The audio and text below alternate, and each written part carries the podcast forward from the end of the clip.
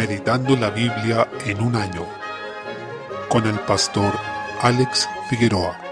Día 21, mes 7. Segunda de Crónicas capítulo 4. Se habla del mobiliario del templo y se describe que hay bastante orden, hermosura y gloria en él. Ciertamente, si así fue la realidad del templo del antiguo pacto, podemos tener una gran expectativa de lo que va a ser nuestra comunión con el Señor en la gloria, cuando Él sea nuestro templo, ya que lo señalado en este pasaje es solo una pálida sombra de ese momento que vamos a disfrutar en la gloria eterna. Capítulo 5. Salomón trasladó el arca al templo y ocurrió un hecho fundamental, que es un hito en la historia de la redención, ya que el Señor mientras estaba haciendo alabado, certificó o validó con su presencia gloriosa lo que los hijos de Israel estaban haciendo, y dice que la casa se llenó de una nube, en el versículo 13, que cubrió el templo, de tal forma que los sacerdotes no podían seguir ministrando dentro, porque la gloria de Jehová había llenado la casa de Dios, versículo 14. Con este hecho, el Señor estaba dejando claro que su presencia estaría de forma especial en ese lugar, anticipando por una parte a Cristo como templo de Dios, la presencia de Dios entre los hombres, y luego a la iglesia como el templo de Dios en el nuevo pacto. Por siguiente, nuevamente vemos que el Señor realiza este tipo de señales extraordinarias cuando quiere marcar una nueva etapa, una nueva forma de relacionarse con su pueblo, y luego, cuando sigue la vida regular y cotidiana de esa nueva etapa, que en este caso era el templo, no se vuelve a manifestar de esa misma manera. Por tanto, lo mismo podemos esperar de las señales extraordinarias del nuevo pacto, que fueron en un comienzo, cuando se establecieron los llamados dones milagrosos o extraordinarios, que el Señor usó para manifestar que nacía una nueva etapa de revelación y relación con su pueblo, tal como lo hizo en el antiguo pacto. Capítulo 6. En los versículos 1 al 11 se señala nuevamente que Salomón dedicó el templo. Cabe resaltar que esto ya lo habíamos visto en Primera de Reyes capítulo 8. En este hecho se destaca que el Señor había escogido Jerusalén para habitar en ella. Recordemos que la ley decía que el pueblo debía adorar allí donde el Señor hubiera escogido para establecerse, y esto había quedado pendiente desde la ley de Moisés hasta ahora, y recién, unos 400 años después de que se dio la ley, se establecía la ciudad donde el Señor había escogido que su pueblo debía adorar, y allí es donde debían rendirle ese culto establecido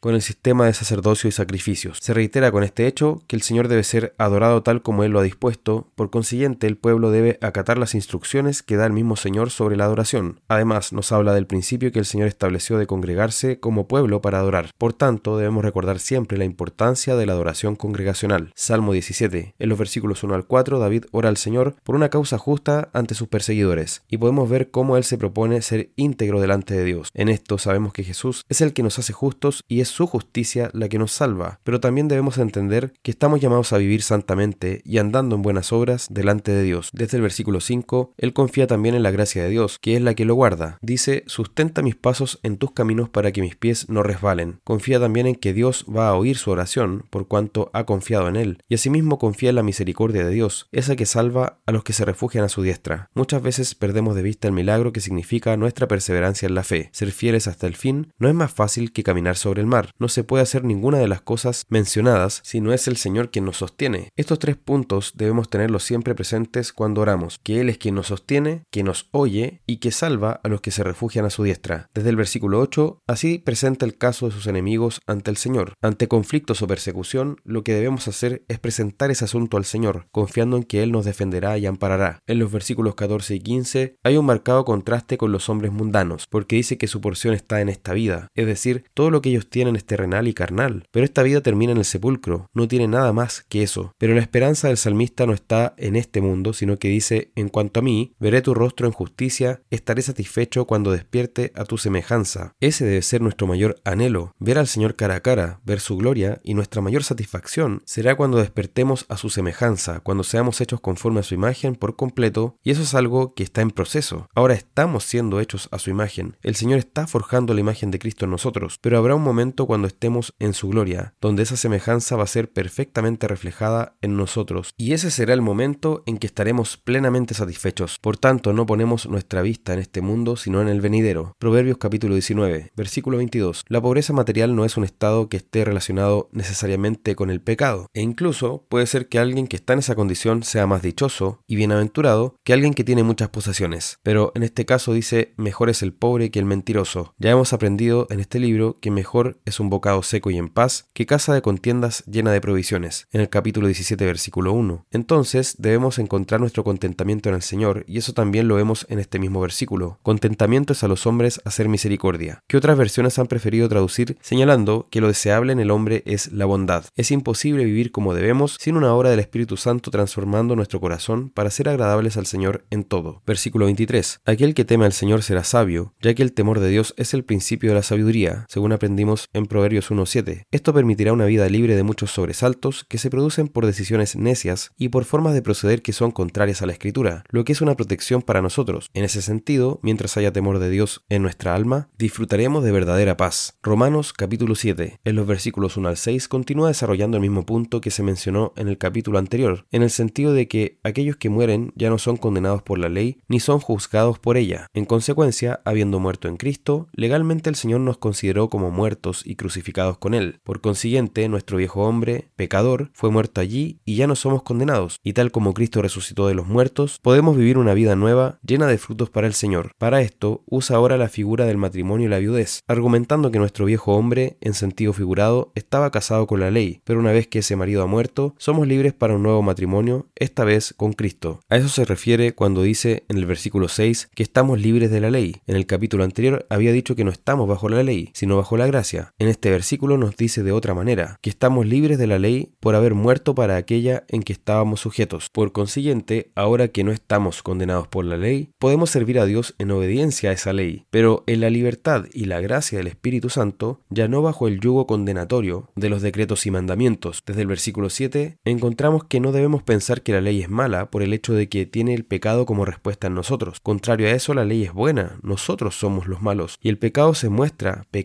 como dice acá, al reaccionar de manera perversa ante algo que es santo, justo y bueno, como es la ley. Eso debemos tenerlo muy claro, la ley es santa, justa y buena, pero como nosotros somos pecadores, cuando somos expuestos a esa ley, el pecado toma lugar en nosotros. Debemos tener muy presente entonces que en Cristo nuestro viejo hombre ha muerto y hemos renacido para una nueva vida. Por tanto, vivamos conforme a esa vida renovada, como es digno de la salvación que hemos recibido, dando gracias al Señor que nos rescató.